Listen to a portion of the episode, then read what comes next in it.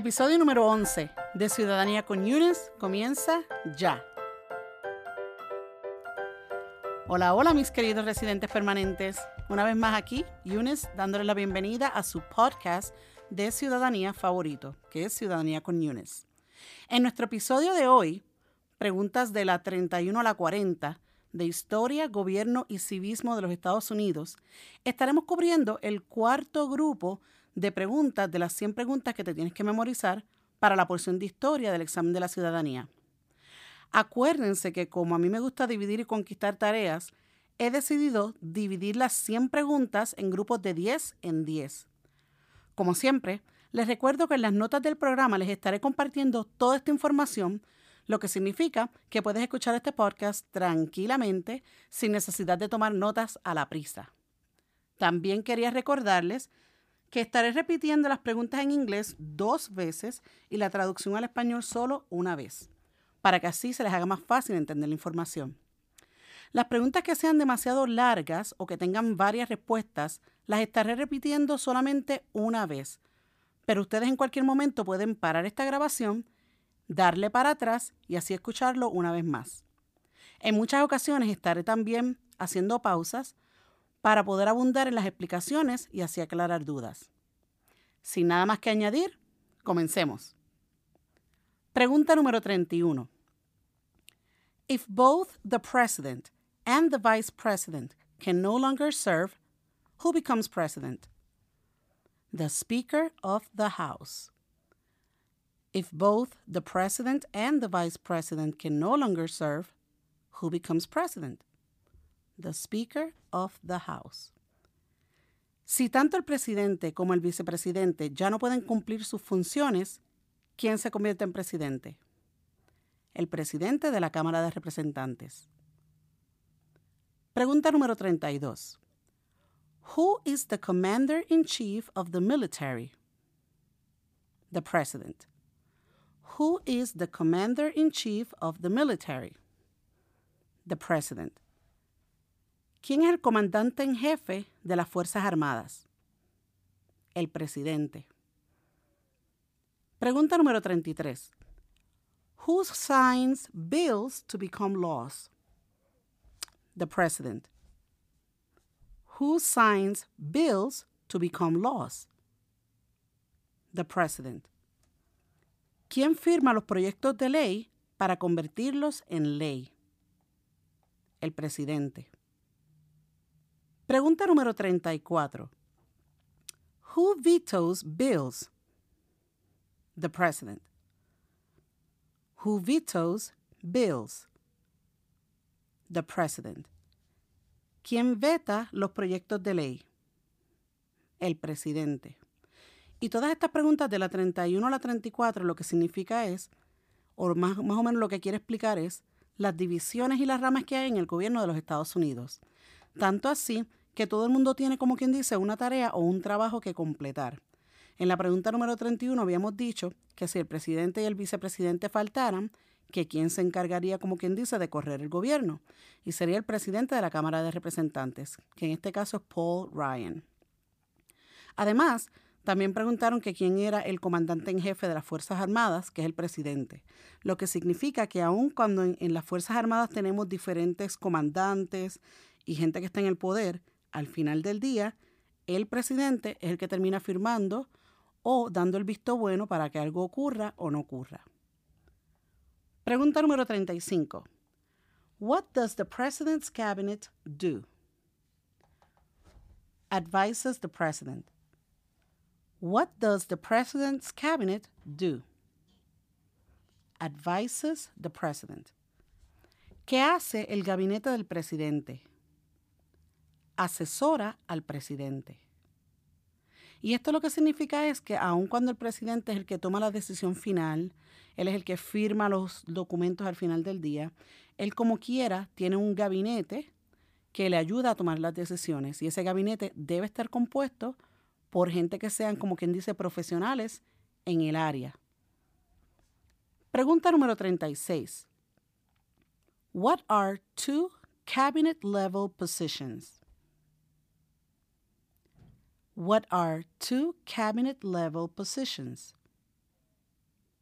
Secretary of Agriculture, Secretary of Commerce, Secretary of Defense, Secretary of Education, Secretary of Energy, Secretary of Health and Human Services, Secretary of Homeland Security, Secretary of Housing and Urban Development, Secretary of the Interior, Secretary of Labor, Secretary of State, Secretary of Transportation, Secretary of the Treasury, Secretary of Veterans Affairs, Attorney General, and Vice President. En esta pregunta, que ya mismo la voy a leer en español, te están preguntando o te están diciendo que menciones dos puestos que son a nivel de gabinete. Y aun cuando yo voy a estar mencionando más de 10 posiciones, solamente tienes que mencionar dos posiciones, dos puestos, para completar la pregunta. En español dice así, ¿cuáles son dos puestos a nivel de gabinete? Secretario de Agricultura, Secretario de Comercio, Secretario de Defensa, Secretario de Educación, Secretario de Energía, Secretario de Salud y Servicios Humanos, Secretario de Seguridad Nacional, Secretario de Vivienda y Desarrollo Urbano, Secretario del Interior, Secretario de Trabajo, Secretario del Estado, Secretario de Transporte, Secretario del Tesoro, Secretario de Asuntos de los Veteranos, Procurador General y Vicepresidente. Como les mencioné antes, aun cuando hay 10 posiciones o más, solamente necesitan mencionar dos. Pregunta número 37. What does the judicial branch do? What does the judicial branch do? Reviews laws, explains laws, resolves disputes or disagreements, and decides if a law goes against the Constitution. ¿Qué hace la rama judicial? Revisa las leyes, explica las leyes, resuelve disputas o desacuerdos y decide si una ley va en contra de la Constitución. Esta pregunta número 37 es una pregunta que la mayoría de mis estudiantes tienen muchos problemas con esta pregunta porque se les olvida. Y es una pregunta bastante sencilla. ¿A qué se dedica la rama judicial? Sabemos que hay tres ramas, la legislativa, la ejecutiva y la judicial. Y la judicial, acuérdense que empieza con judicial, como jueces. Y los jueces básicamente son los que revisan las leyes, los que te explican las leyes.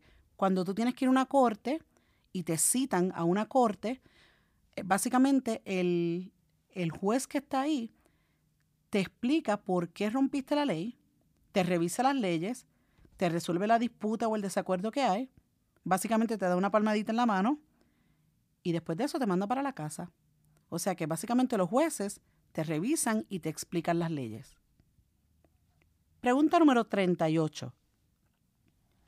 What is the highest court in the United States? What is the highest court in the United States? The Supreme Court. ¿Cuál es el tribunal más alto de los Estados Unidos?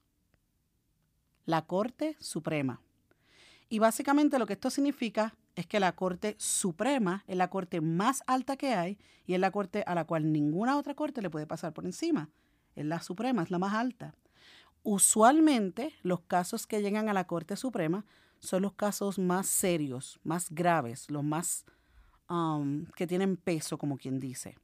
O sea que un crimen o una ofensa a nivel local de aquí, de su estado, nunca va a llegar a la Corte Suprema. Pregunta número 39. How many justices are on the Supreme Court? How many justices are on the Supreme Court? Nine. ¿Cuántos jueces hay en la Corte Suprema? Nueve. Pregunta número 40 y la última de las preguntas del día de hoy. Who is the Chief Justice of the United States now? Who is the Chief Justice of the United States now? John Roberts. ¿Quién es el presidente de la Corte Suprema de los Estados Unidos? John Roberts. Y básicamente, ¿se acuerdan que hace un minuto atrás le pregunté que cuántos jueces había en la Corte Suprema y dijimos que había nueve? Pues básicamente, imagínate a John Roberts en el mismo medio como el presidente de la Corte Suprema y cuatro personas al lado derecho y cuatro personas al lado izquierdo, que esos serían el resto de los ocho Um, jueces de la Corte Suprema, pero John Roberts es la cabeza o el presidente de esos jueces de la Corte Suprema. Espero que esto les haya aclarado muchas dudas, ¿ok? Bueno, mis queridos residentes permanentes, hemos llegado al final del episodio de hoy.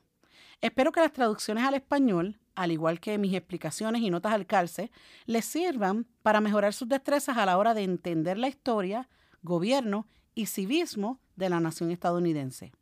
Les recuerdo una vez más que me pueden escuchar por iTunes si tienen iPhone o hasta por Stitcher si tienen un teléfono Android. Suscríbanse a este podcast hoy mismo y aprovechense de los beneficios de ser los primeros, los primeritos en enterarse de cada capítulo nuevo. Cuando te suscribes, los episodios nuevos se descargarán automáticamente en tu teléfono. Aquí nos gusta ayudarles y hacérselo todo súper facilito. Chicos y chicas que me escuchan, ayúdenme a regar la voz Quiero llegar a más gente. Compartan este podcast. Ayuden a otros latinos y latinas a estudiar para su examen de la misma manera que ustedes lo están haciendo. Gracias a todos por su apoyo y por sus votos de 5 estrellas, que me ayudan a darle más visibilidad a este proyecto que hago con mucho amor. Esto ha sido todo por hoy. Besitos desde el más acá y hasta la próxima. Chao.